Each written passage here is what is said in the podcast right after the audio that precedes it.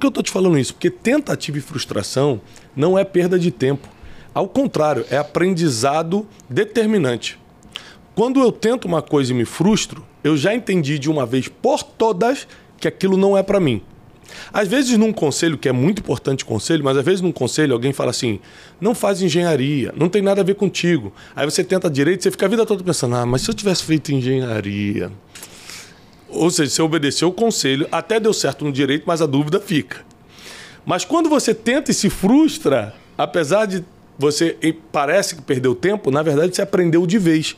Então tudo que você tentou se frustrou, foi bom para você saber que aquilo não era para você.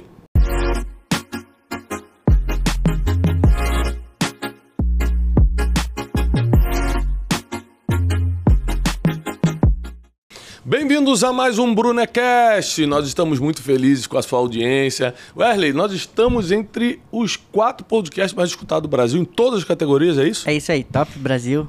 Isso é por causa do nosso público ou por causa de você que sobe no Spotify? Do público, com certeza. Uma salva de palmas. é... Não, porque o Erlen esse dia veio falar. O dia que a gente bateu primeiro é. no Spotify, ele falou assim. é, tentou tomar honra pra ele. Eu falei, Erlen, você só aperta o enter pra mensagem entrar no Spotify. Não tem... Faz nada, só isso. Faz nada, só isso. Então, gente, a gente tá muito feliz de estar aqui com a nossa equipe e hoje recebendo um convidado super especial, meu amigo, Dr. Renato Opsblum. Uh! Dr. Opsblum, ele é sócio fundador e chairman da Opsblum Advogados. É o maior especialista em LGPD, Lei Geral de Proteção de Dados. Hoje nós vamos falar sobre internet, vamos falar sobre futuro, vamos falar sobre carreira, vamos falar sobre fé nos negócios. Prepara seu coração, porque essa entrevista do Brunecast vai mexer com você. Já vai compartilhando esse link do Spotify com todo mundo, porque realmente hoje vai ser muito especial. Doutor, muito obrigado pela sua participação, obrigado pela sua amizade, obrigado pela sua consideração. E eu quero começar já com uma pergunta. Como você entrou no mundo da advocacia? Tiago, uma honra, uma alegria estar aqui com todos vocês, com Wesley, Teixeirinha. Aí. Advocacia, em primeiro lugar, eu acho que eu tenho que mencionar aqui com muita convicção hum. que não foi só uma decisão minha, não foi só uma coincidência. Foi algo que Deus escolheu para mim, porque não era para eu entrar na advocacia, não era para eu ser advogado. Eu comecei estudando engenharia.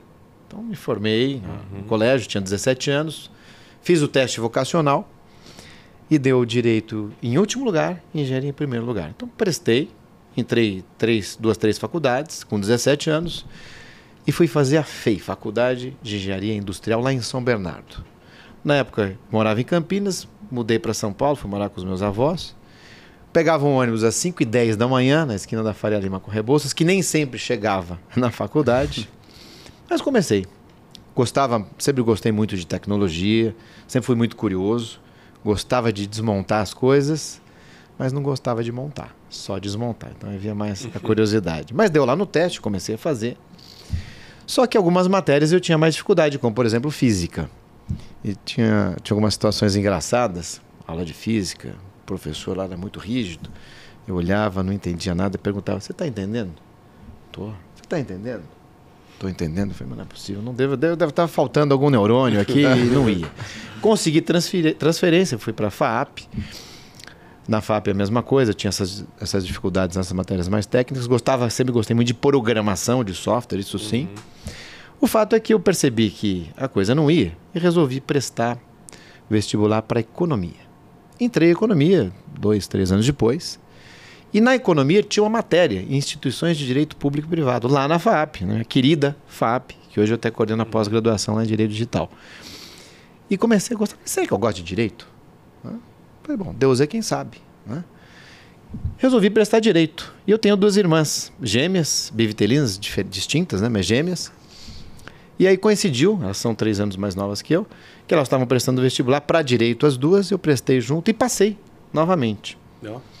Então aí tinha que dar notícia pro meu pai, meu pai sempre juiz, foi sempre juiz, embargador, sério, etc.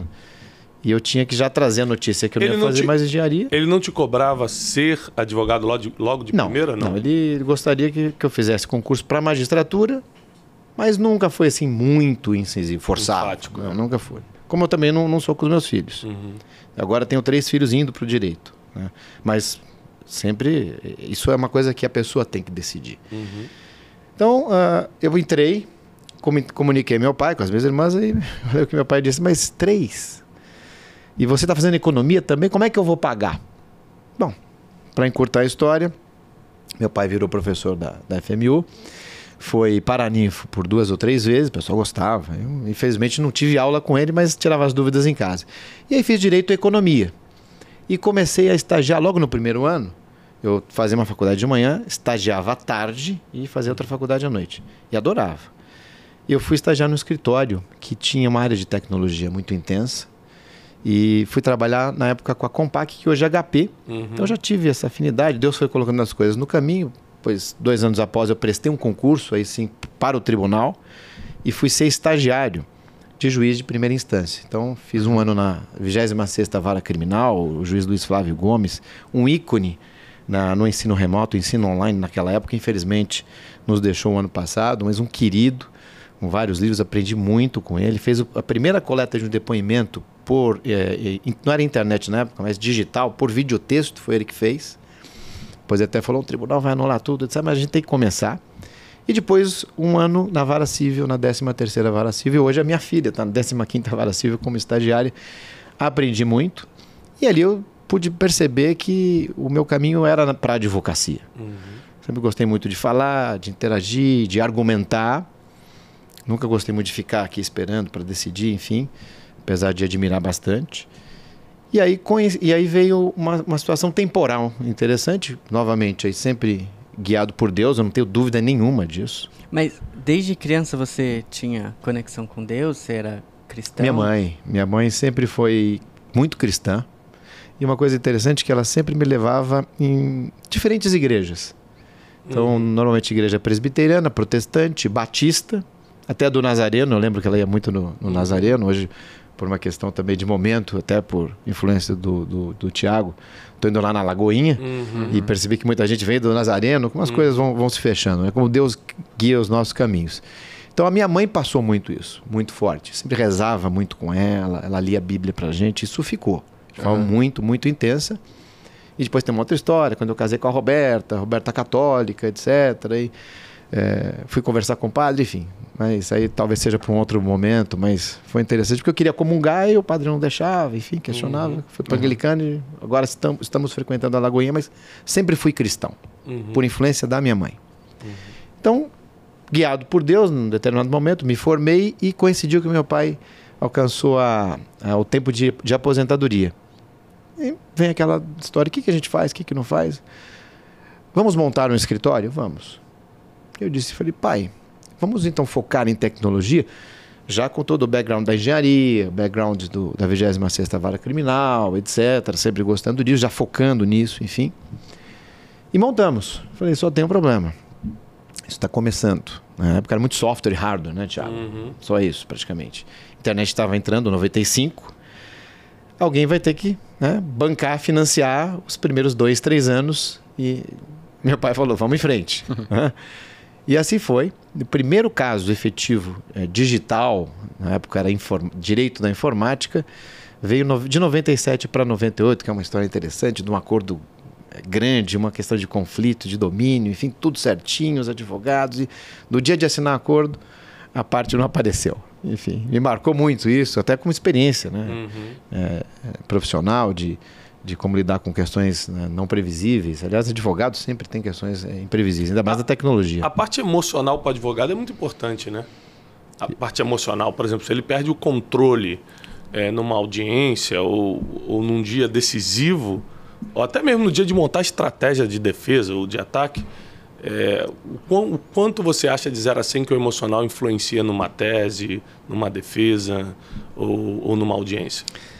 Olha, Tiago, o, o, não é porque eu estou na área que sou advogado, mas o advogado ele tem que acumular uma série de competências ao mesmo tempo. Então ele administra um escritório de advocacia, pequeno ou grande.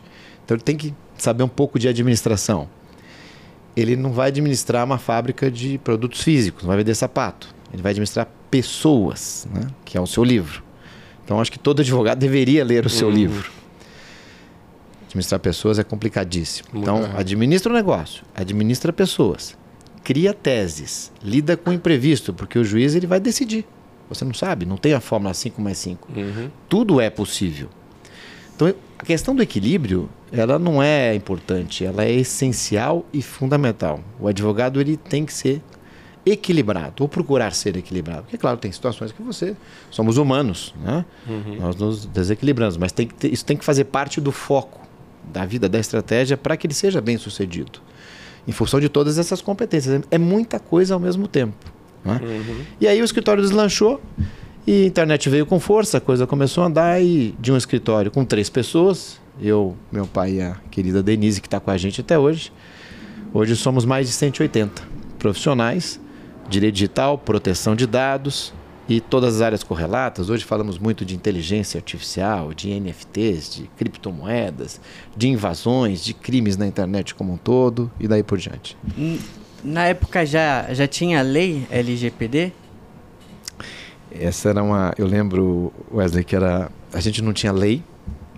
A única lei que. A primeira lei que nós eh, tivemos no Brasil, mais específica, foi, na verdade, uma medida provisória, porque naquela época a medida provisória ela não tinha o prazo para votar, então ela, ela vige até hoje, ela vale até hoje, que é 2.200, da certificação digital, da assinatura digital, 2001. Na época eu coordenava o Comitê de Direito da Tecnologia da Câmara Americana. Era interessante, fazíamos reuniões quinzenais, era o único comitê que fazia reuniões quinzenais, das 7 e 15 da manhã até as 9. Era antes do expediente. O pessoal falava, "Nossa, tem que acordar cedo, não sei o quê, aqui tem que ter café.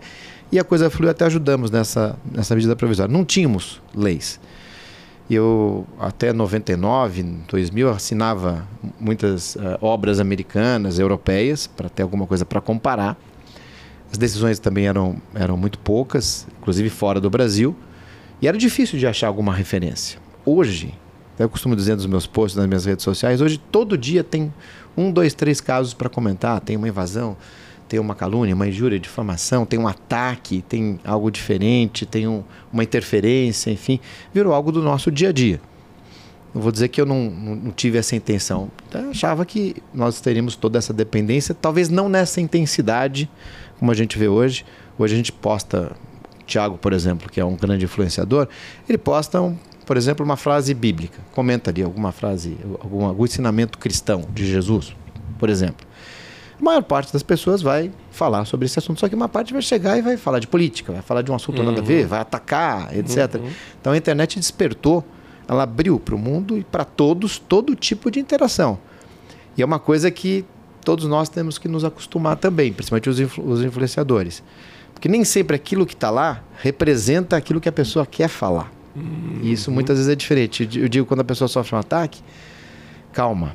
Isso talvez não seja um ataque, talvez seja um desabafo, mas não é fácil.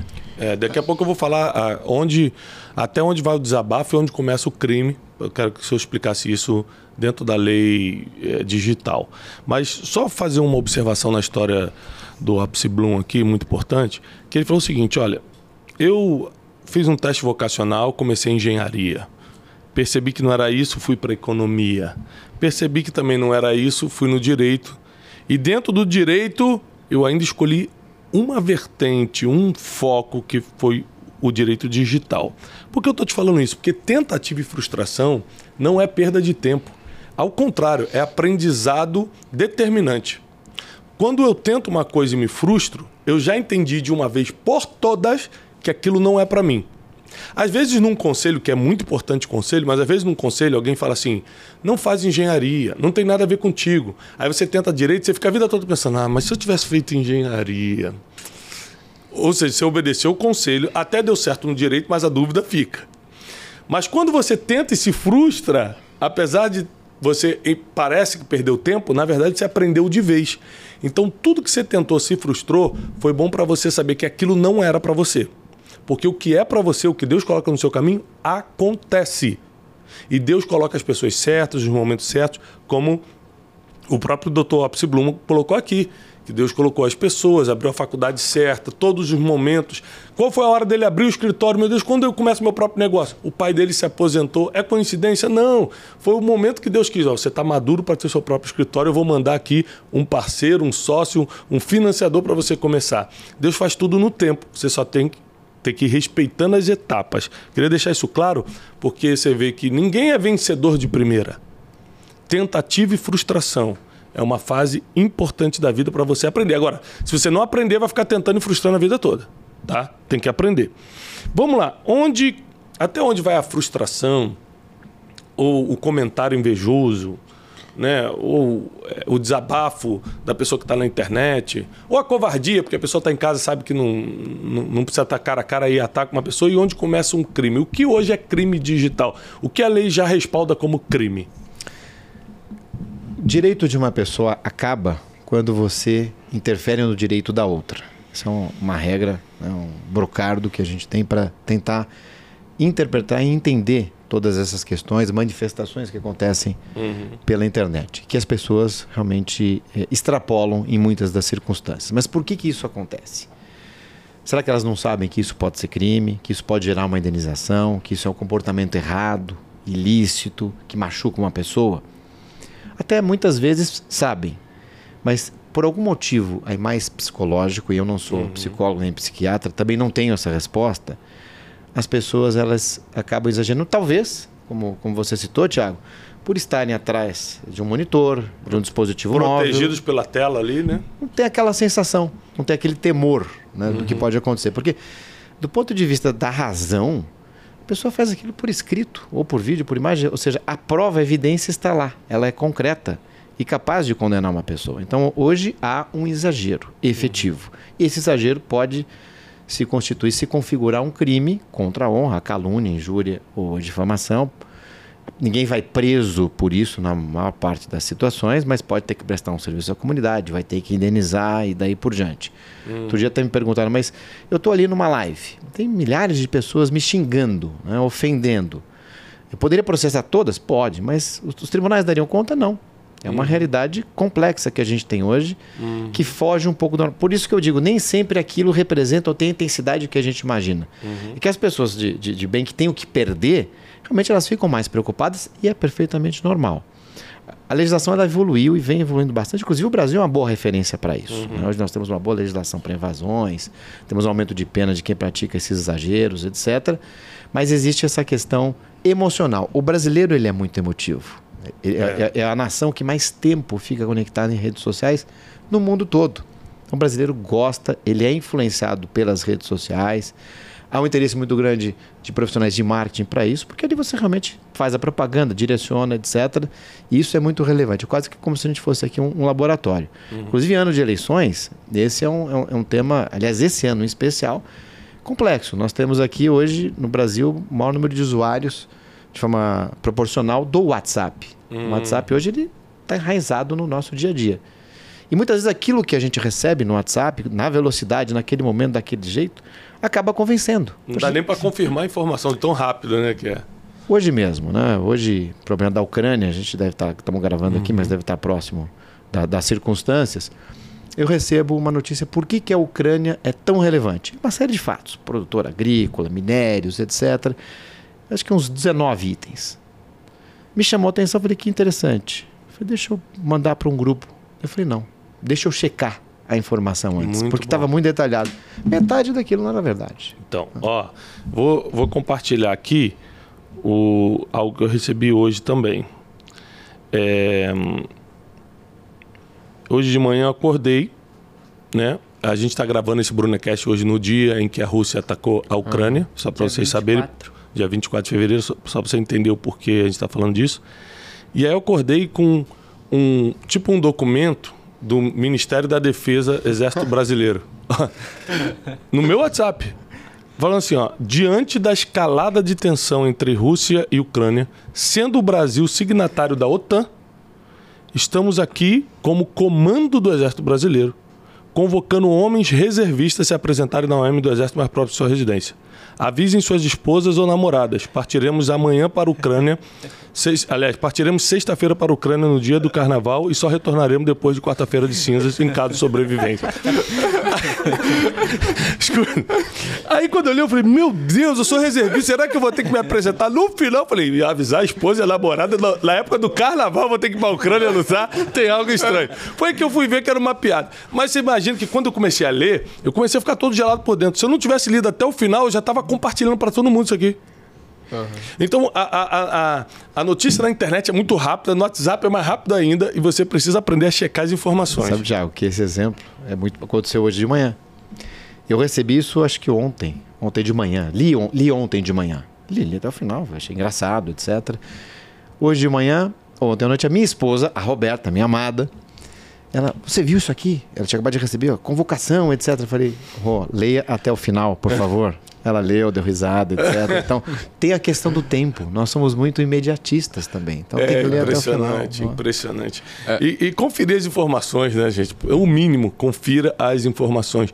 Tem gente, por exemplo, eu já recebi ataques na internet de gente me atacando por algo que ela gostaria que eu falasse, que eu falei. Ela que não esperou até o final do vídeo. Não, mas o que você falou não é isso, porque tinha que ser assim. Eu falei, você assistiu até o final do vídeo? Porque no vídeo eu. A pessoa, opa, desculpa. Alguns voltam, mas a maioria, né? 80% não volta para se desculpar. Você mostra que estava. O que eu falei, sim. É, mas 20% falam, desculpa, é verdade. Então, escutar até o final, conferir informação é importante. Doutor, aproveitando que a gente entrou meio que nesse assunto de invasão e tal, hoje a gente tem muitas pessoas que dependem, é, que trabalham através das redes sociais. Como que a gente é, tem algumas dicas, algumas direções que, que a gente pode é, fazer para proteger mais a nossa rede? Só, e só aproveitando a, a, pergunta do Teixeirinha, recentemente invadiram é. todas as redes sociais da minha esposa. A gente se falou, né? Eu liguei pro Dr. Opsi Blue no dia, me ajudou. Tomaram o Instagram dela. Ela não vive do Instagram, graças a Deus, mas ela tem muitos seguidores no Instagram. Tomaram o WhatsApp, o telefone, a gente não conseguia ligar, e o e-mail. Os caras em segundos trocaram todas as senhas, trocaram todos os telefones de contato e a gente ficou sem nada. Graças a Deus a gente tinha contatos hum, é, é, com o pessoal do Instagram, a gente fez as reclamações e tal, e a gente conseguiu em três horas mais ou menos recuperar. E depois eles ficaram tentando entrar na conta bancária, porque como tinha os aplicativos no telefone, dois, três dias depois que a gente recuperou, eles ainda tentaram entrar na conta bancária, o banco nos avisou. Então, assim, é muita crueldade. Nem todo mundo, por exemplo, meu pai tem, vai fazer 70 anos. Meu pai já clicou nesses links de tomar WhatsApp, várias vezes, porque uma pessoa um pouco mais sênior, mais velha, ela não tem essa perspicácia que hoje, Teixeirinha com quantos anos você tem? 19. 19? Você começou a trabalhar aqui com 15, né? Menor? 17. É, era trabalho infantil. Era, já, já reclama com o Dr. Opsi Blue aí. Tá tudo certo. Ó, aprendi, aprendi. É, jovem aprendiz, jovem aprendiz, jovem aprendiz. E aí, é, uma pessoa com 19 hoje tem outra maldade em, maldade em relação à internet, né? Fala, opa, que link é esse? Essa semana o Teixeirinha chegou para mim e falou assim: ele cuida do meu Instagram, né? Ele falou: Thiago, acabamos de receber duas denúncias do Instagram.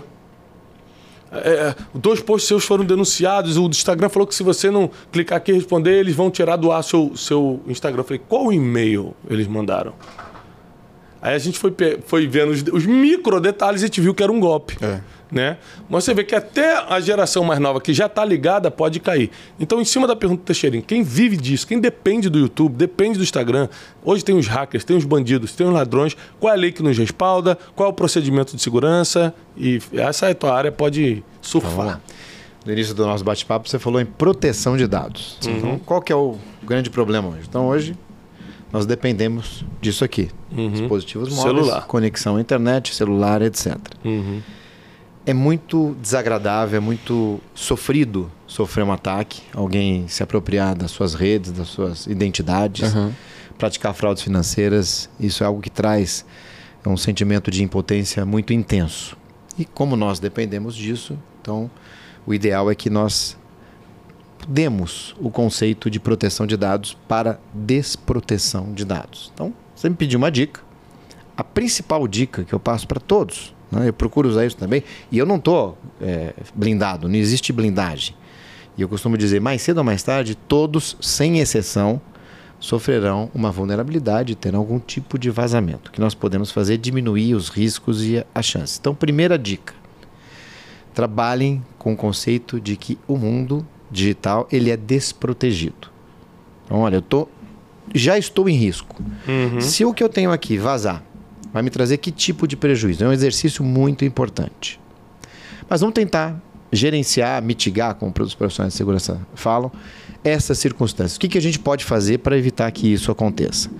Então, como nós temos isso aqui, então, estou ligando aqui, ele vai pedir senha, etc. Ele está com o celular na mão ligando, Não, é porque tá. tem gente só escutando no Spotify. celular na mão, isso, ele vai pedir senha, o que eu tenho que ter uma biometria. Uhum. Todo mundo tem que colocar, fechar a primeira porta. Então, até chacoalhou aqui porque eu não coloquei Uhum. a minha face. Então eu tenho que ter algum processo de autenticação Segurança. forte, segurança forte. A biometria é um processo forte, é muito forte, é bom. Eu não posso hoje admitir um dispositivo sem nenhum tipo de proteção. Eu tenho que fazer. Então essa é a segunda dica. É, Eu tenho que colocar chaves. Terceira dica: chaves robustas, fortes, efetivas. Não serve coisa fácil, data de nascimento, nome de um, de um amigo, de um cônjuge, etc. Eu tenho que fazer alguma fórmula e deixar alguma coisa mais complexa, Uhum. junto com a biometria, com a face ou ah, digital e daí por diante. Eu tenho que fazer isso também em tudo que for possível de ser feito. Ah, Renato, mas dá trabalho. Vale a pena, em função do desconforto que você pode ter. Então, os aplicativos hoje. Alguns possibilitam também a adoção dessas camadas de proteção, É, também tem- biometria. A dupla autenticação no Instagram. Dois fatores. Tem a Dois dupla fatores. autenticação, tem, eh, você pode no seu chip, no seu SIM card, colocar um PIN de quatro dígitos, porque aí se, se alguém furta ou rouba o seu dispositivo sem senha ou obtém a senha, quando ele reinicia, ele não vai usar a tua conexão. Ah, ele pode entrar numa rede sem fio, mas dá mais trabalho. É igual o muro, né? Você tem muro mais alto, o sujeito vai para muro mais baixo. Então você vai colocando camadas. Atualizar todos os aplicativos e sistemas operacionais. A atualização do software, Thiago, ela é fundamental. Porque é na atualização que os, os fabricantes, os desenvolvedores, corrigem os bugs, as vulnerabilidades, os problemas, etc. Não, é inédito para mim. Desconfie de tudo que é diferente, tudo que promete ganhos, é tudo que é curioso. O link, não clique em links, não abra arquivos executáveis. Se vem um- uma mensagem diferente de uma instituição financeira ou de uma pessoa, sempre desconfie. Use a internet a seu favor, os, os buscadores. Busque uma referência, aquela pessoa, estou lá, por exemplo, no Tinder ou usando qualquer outro aplicativo de aproximação. Parta do princípio que pode não ser aquela pessoa, a, a pessoa que tá, a conta que está se apresentando. O Wesley, doutor, que tá no Tinder, ele queria tirar uma dúvida, né, Wesley? Fala. Ô, doutor, é, hoje os aplicativos eles permitem deixar o login e a senha, a senha já pré-salva lá. Isso é bom ou não é bom? Lá no Tinder não é, né, Wesley? Eu posso falar o seu nome de usuário no Tinder não, pro não, doutor? não, não. Não, É pessoal, melhor não, né, Wesley? Ah, tá bom. O ideal, Wesley, é não. Não habilitar essa função. É mais cômodo, é mais confortável. Mas como fica mais fácil de alguém se autenticar, inclusive na, na hipótese de alguém se apropriar do seu dispositivo ou da sua conexão, já está pronto. Né? Então é melhor não. Dá mais trabalho, mas é muito mais seguro. Então uma camada mais. O Thiago falou da questão da dupla autenticação, que é fundamental. E aí, uma questão até curiosa, porque essa dupla autenticação de aplicativos em geral já era para vir pré-ativada. A gente chama isso de Privacy by Default. Está na LGPD, Lei Geral de Proteção de Dados. O mercado está se acostumando com isso. Enquanto não se acostuma, apesar de ser algo que deveria acontecer por força de lei, é importantíssimo adotar essa tal da dupla autenticação. O que é dupla autenticação? Eu uso o meu login e minha senha, e no momento que eu faço esse acesso, a aplicação, não, o dispositivo, o aplicativo, vai me mandar uma segunda senha Uhum. por um outro canal. Porque se alguém se apropriou, esse outro canal, em tese, eu tenho, Uhum. ele não vai ter, então eu vou conseguir ou negar ou autorizar. Dá mais trabalho, mas é quase que obrigatório. É, uma coisa também importante, é, que o senhor falou e eu quero reforçar, uma coisa que eu sempre pensei foi o seguinte, tudo que você escreve no WhatsApp, tudo que você faz em qualquer lugar, um dia pode ser encaminhado. Então, a maior proteção é você sempre quando for mandar um áudio, sempre quando você for escrever, falar, isso pode um dia vazar, porque isso- que eu estou falando. Outra coisa, falar claramente. Uma vez um amigo meu me escreveu assim: como é que tá aquele negocinho lá? Aí eu mandei um áudio para ele: fala, irmão, de que negócio você tá falando? Ele falou: olha o negócio da mochila, você vai trazer para mim? Aí eu falei assim: ah, aquela mochila que eu comprei para você. Ou seja, tudo tem que ser uma coisa muito clara. Um áudio fora do contexto, uma conversa. Então é muito importante a proteção partir de você. Né? Cuidado com, com tudo que você armazena no celular, porque, como o Dr. Opsi Bloom, o maior especialista na área, já está ensinando, não existe blindagem para isso. A gente pode aumentar o, o, número de segurança, mas não existe blindagem. Então, parta de você essa, essa seleção do que entra no seu celular. Inclusive, eu tenho uma série de dicas da, nas minhas redes sociais, no meu Instagram, de como adotar essas camadas de proteção e reforçar. E isso que você colocou, Tiago, é fundamental. Né? Eu tenho que estar sempre prestando atenção e fazer esse exercício. Se vazar, qual é o problema? Está claro, não está claro, etc. Porque a gente tem, tem aí um, uma dicotomia, Tiago. A gente tem de um lado essa questão minimalista, a questão de uhum. deixar o mais claro possível e também a necessidade muitas vezes de ter aquela evidência. Uhum. E você falou em grupos de WhatsApp, já existem decisões dos tribunais brasileiros responsabilizando administradores de grupos de WhatsApp quando é, na inércia, eles não tomam alguma providência de excluir, de tirar, por exemplo, pessoas que estejam praticando crimes. Então é importante trazer. Nós somos, toda pessoa, qualquer pessoa é responsável por reencaminhar ou por é, encaminhar também ou uhum. criar conteúdos ilícitos. É, a internet, os sistemas digitais ali não é um mundo sem leis. Pelo uhum. contrário, até é muitas vezes mais fácil você identificar por ali. Então essa responsabilidade existe. E existem é, prazos, né, prazos que a gente chama prescricionais, em que a pessoa pode ser processada. É que o volume acaba sendo muito grande, então você acaba aí é, disseminando isso, acaba não tendo aquele foco para todos. Mas há uma responsabilidade muito intensa. Aqui no Brasil, hoje, nós devemos estar em torno. Eu fazia esse, essa, essa pesquisa até 2015. Na, em 2015, nós tínhamos, Tiago, mais de 150 mil decisões judiciais no Brasil envolvendo internet e essas coisas.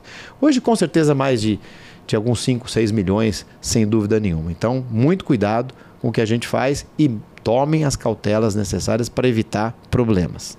Tem que ser, nós temos que ter responsabilidade. Isso, responsabilidade.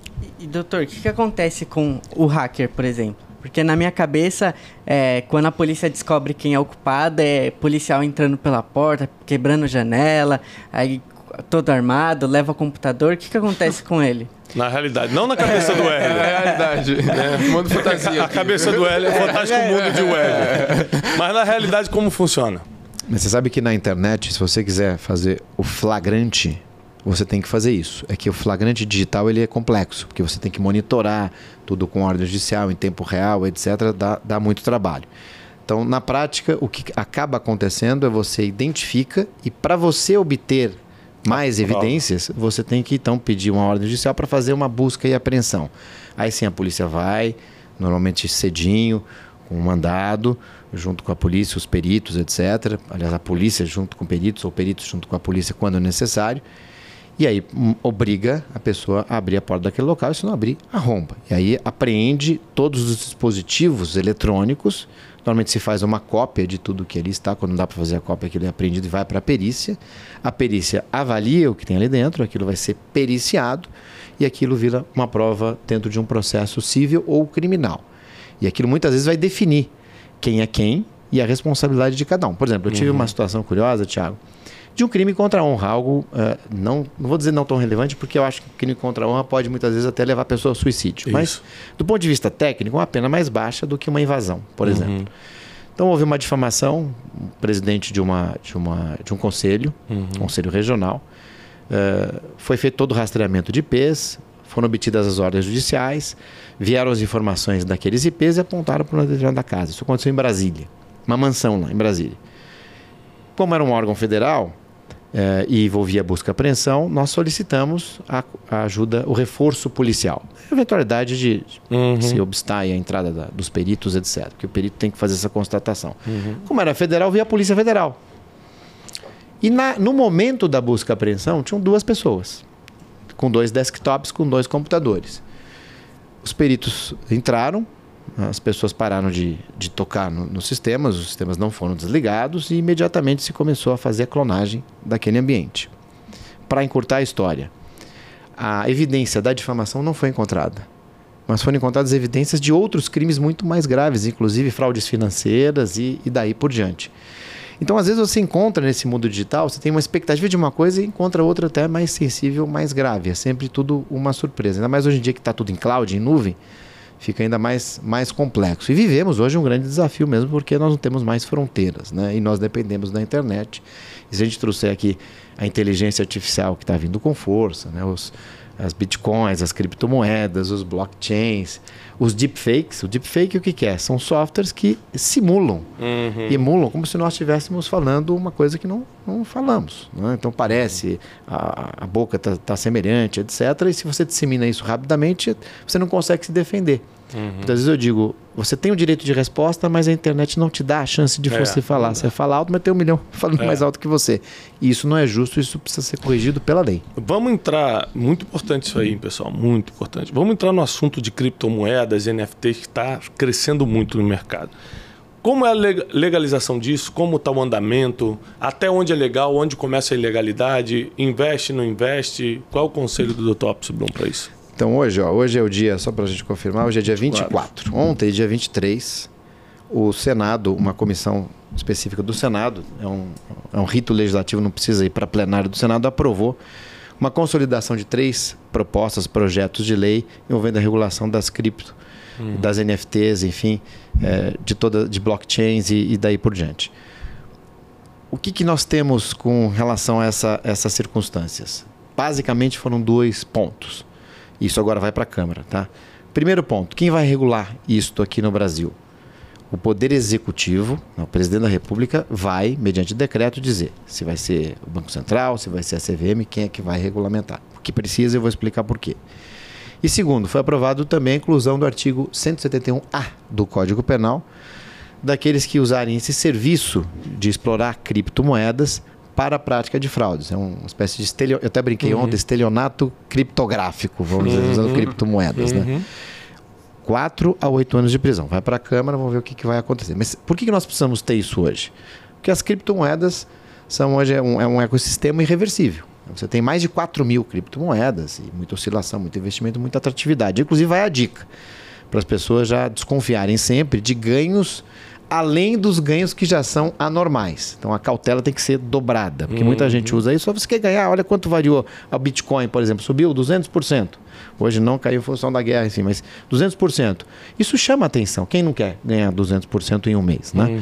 Mas é além do 100% em, hipoteticamente falando, que uma cripto, um Bitcoin pode, pode gerar de valorização. Então eu tenho que desconfiar. Como é que eu faço essa, esse, esse investimento? Como é que eu compro uma cripto? E hoje a gente tem também as NFTs que a gente vai explicar. É, eu preciso contar com uma empresa que venda essas criptomoedas, um Bitcoin, que seja. Que nós chamamos de corretoras, informalmente. Né? É, São as exchanges, que não tem regulação própria. Por isso que é importante essa aprovação do Senado. E aí o que que pode acontecer? Quando você cria uma conta nessa uma dessas corretoras e você compra a cripto, ou você deixa a sua criptomoeda, que é um arquivo de software, lá sob custódia da corretora, ou você guarda, por exemplo, num. Deixa eu pegar aqui um, um dispositivo, um token, que na verdade é o. É o, o meu. O meu AirPods aqui, mas é parecido com isso aqui, né? Então eu estou pegando aqui num dispositivo branco, num, num porta é, fones de ouvido, tá? Você pode guardar isso aqui para não ter o risco lá. Mas se você perde isso aqui e a chave, você perde todo o seu dinheiro. Acabou, não tem recuperação, já era. Uhum. Então tem o risco de um lado e uma vantagem de outro. Na corretora, se a corretora sofre um ataque e alguém leva aqueles, aquelas moedas, claro que a corretora vai ter que responsabilizar e indenizar, mas se aquele ataque levou as cripto de todos os clientes, ela não vai ter patrimônio. E como é que você vai indenizar? Não vai. E o prejuízo está na sociedade. Então você precisa regular, por exemplo, para obrigar seguro, para obrigar a medida de seguranças, para você ter um conforto, porque novamente isso é irreversível.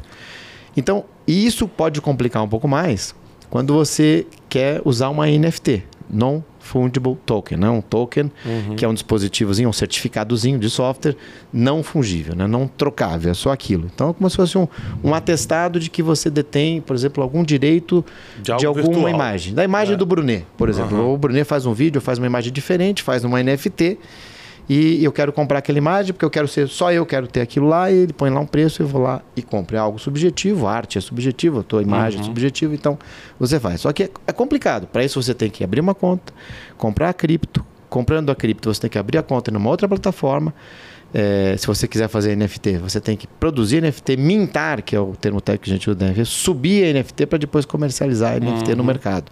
Algo complexo. Mas você vê difícil, como né? futuro?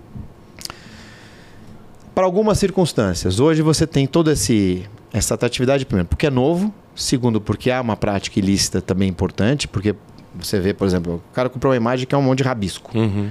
Como é que alguém gostou daquilo? Não é possível. Ah, mas tem gosto, o cara artista tem. Mas vamos para exceção.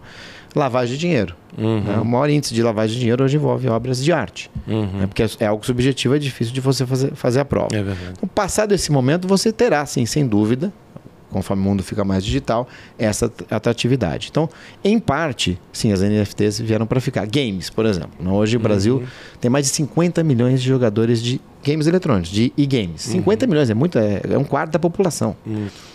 E muitos desses games, para você passar de categoria ou comprar um avatar, alguma coisa assim, você faz isso usando NFTs ou até criptomoedas. Uhum. Então, só o fato de você ter essa possibilidade de usar essas NFTs já aquece o mercado. Facilita. é. E não vai, não é que a gente vai deixar de ser digital. Não, é isso que muitas vezes eu falo. não- a gente não vai para trás no digital, é só para frente. né? Um, um conselho. Como é que a gente escolhe, por exemplo, uma corretora? Eu quero comprar um Bitcoin. Qual é, onde escolhe onde isso? Então, aí você vai procurar, aí usar a própria internet a seu favor. Então, se não tem regulação, mas tem esse risco que eu coloquei aqui, quem é que tem mais chance de ter capacidade de me indenizar ou menos chance de ser atacado? Ou se for atacado, tem os protocolos de reação adequados? Aquele que tem mais patrimônio, que é mais sério, que está mais tempo no mercado, que é maior, que tem mais reputação, tudo isso. Então, eu uso a própria internet para pesquisar. E se eu quiser ter mais segurança, eu vou nesses maiores, que tem também taxas diferentes, o menor tem taxas melhores, etc. E aí é uma questão de mercado. Mas eu, eu procuraria as mais robustas, né? as mais confiáveis. E eu, até me perguntaram ontem numa outra entrevista, você deixaria num token com você na tua gaveta ou você deixaria na exchange? Deixaria na exchange. Ah, mas eu não quero ter tanto risco. Então, vamos usar as quatro mais importantes, eu deixo um pouco em cada, né? Em ponto final. Ah, mas eu quero diminuir o risco. Vá para um fundo, vá para um ETF, por exemplo, né? Hoje tem alguns ETFs na Bolsa Brasileira, inclusive são fundos que aplicam em criptomoedas. E aí você vai ter o risco é do próprio fundo, você não vai ter quase que nenhum risco pessoal. Muito bom. Gente, é, esse tema é, é, é instigante, né? A gente fica cheio de perguntas, cheio de coisa. A gente está entrando no novo mundo, que é o mundo 100% digital. É, daqui a pouco está vindo com força o metaverso. Já está aí, mas eu digo com força. E está surgindo várias teorias, né? É, vamos encerrar com o assunto do metaverso aqui, que eu sei que você já domina também. Muita gente está falando, ah, daqui a pouco, por exemplo, quem vai à igreja não precisa mais ir à igreja, porque o cara bota o, o óculos e é como se ele tivesse lá o, Shopping, né? o shopping, os relacionamentos virtuais. Tipo assim, tem gente que não, não vai querer mais namorar fisicamente. É o caso do Wesley, ele quer comprar o óculos, né? Porque ele não quer nada, né? Mas- é, é, é, sensitivo, né? E pronto. Qual é a realidade e o que que é imaginação quando se trata de metaverso? Olha, Thiago, hoje eu acho, eu acho que o metaverso agora veio para ficar com muita força. né? Eu lembro em 2007, coloquei até no meu Instagram, é, a Veja fez uma Ó, o matéria. Instagram é, do Dr. Renato, eu sigo ele lá, tá? É, Vai estar na descrição aqui. vai estar na episódio. descrição. só Arroba Renato Opsblum. arroba Renato Ops Bloom. Vale a pena seguir, eu sigo ele há muito tempo e aprendo muito. Muito obrigado, Thiago. Mas é, coloquei lá, inclusive, essa. Em 2007 eu dei uma entrevista para Veja, que naquela oportunidade nós tínhamos o Second Life, que foi o primeiro metaverso consistente. Só que em 2007 nós não tínhamos banda larga. A banda era estreita, a velocidade era, era baixa. Então imagina você entrar no mundo com várias coisas. Você tinha São Paulo, a cidade de São Paulo representada ali dentro daquele ambiente digital, só que você travava, porque não tinha banda. Hoje nós temos banda, temos mais tecnologia, temos mais plataformas. Naquela Veja, inclusive montei uma, uma presença do escritório, não o escritório em si, mas uma presença, porque nós temos limitações éticas para esses ambientes. É, e isso na época gerou muito interesse. E mui- houve muito investimento de marketing, é, shows foram feitos, prêmios, produtos foram vendidos, mesmo com a banda curta. Hoje, com a banda larga, você tem esse primeiro, essa primeira justificativa de como vai dar certo. A segunda, é, eu experimentei, eu tenho aquele Quest 2, que é um dos desses dispositivos que você põe na cara, na face, e aí você vê de forma é mais até que tridimensional, você vê aquele ambiente e aqui eu queria dar o meu testemunho e garantir é algo diferente. Você tem a sensação de que você está mais imerso, mais envolvido do que o mundo real. Uhum. Isso por si só já instiga mais. Ah, pode ser que dê dor de cabeça, isso são questões físicas, pode ser que aconteça, mas a sensação é de mais é, Intimidade. riqueza, Inti- intimidade, Uhum. até toque, né? Você tem hoje os dispositivos que você pode tocar, Uhum. inclusive. Você, você tem até, do ponto de vista jurídico, já algumas limitações. De, não pode chegar perto da pessoa, porque senão pode ser assédio, enfim. Mas é um outro debate. Mas a sensação, Thiago, então, é, ela é diferente, é indescritível. E agora a gente tem banda, tá ficando relativamente acessível. Então vai acontecer. Já fiz reuniões no metaverso. O Facebook, que agora chama-se Meta, ele dá esse espaço gratuito. Tenho certeza absoluta que nós teremos celebrações no metaverso, os seus, suas presenças digitais lá também. Você vai interagir com pessoas. Vamos fazer o primeiro café com destino no metaverso? Ó, Vamos. que ideia. Já pensou? E o mais legal é que as pessoas para participarem elas não precisam ter o óculos. né? Você tem, o Wesley tem, etc. Eu também posso ajudar vocês aqui se vocês quiserem um dia. Ah, quem está lá na mesa, sim. Agora, se eu quero participar lateralmente, eu vou com a minha câmera. Né? E participo, eu não vejo na mesa, mas eu, eu vejo vocês. Então é algo irreversível. Todas as condições, elas estão indicando, estão sugerindo que isso também é, é irreversível. Porque você tem aquilo que você não tem hoje, por exemplo, no Zoom. Uhum. O Zoom você olha, mas você não toca, você não interage, você não É. abraça, você não vai, você não mexe. a- É você não mexe, a câmera, a câmera não vira. Agora você está andando, está presenciando ali. Então eu, eu testei isso em um ambiente simples, além da reunião, um aeroporto. Tem lá, um, baixei um, um software de aeroporto. E a sensação que você tem é que você está além de estar no ambiente do aeroporto, raio-x, etc. Enfim, você toca as pessoas, você encosta, você pode dar soco, você pode tirar, enfim, pode rezar, pode ajoelhar. É muito interessante e nós já discutimos hoje de forma muito intensa as questões jurídicas no metaverso que serão mais intensas do que a própria internet. Ou seja, é muito complexo, mas já é realidade. Gente, que papo gostoso, que papo instrutivo nós recebemos aqui, Dr. Opsi Bloom. Uma honra. Uma honra. É isso aí, foi uma grande honra pra gente, doutor. Obrigado. Não deixa agora de tirar um print, você assistindo o Spotify, você assistindo o episódio de hoje. Sobe aí no seu Instagram, sobe no seu Stories, marca a gente, marca lá, arroba Renato Opsblum, arroba Thiago Brunet. A gente quer ver você marcando. Pega o link do Spotify manda para todos os seus amigos, seus grupos de WhatsApp, Telegram, vale a pena. Deus abençoe e até o próximo Brunecast. Uh! Valeu. Amém.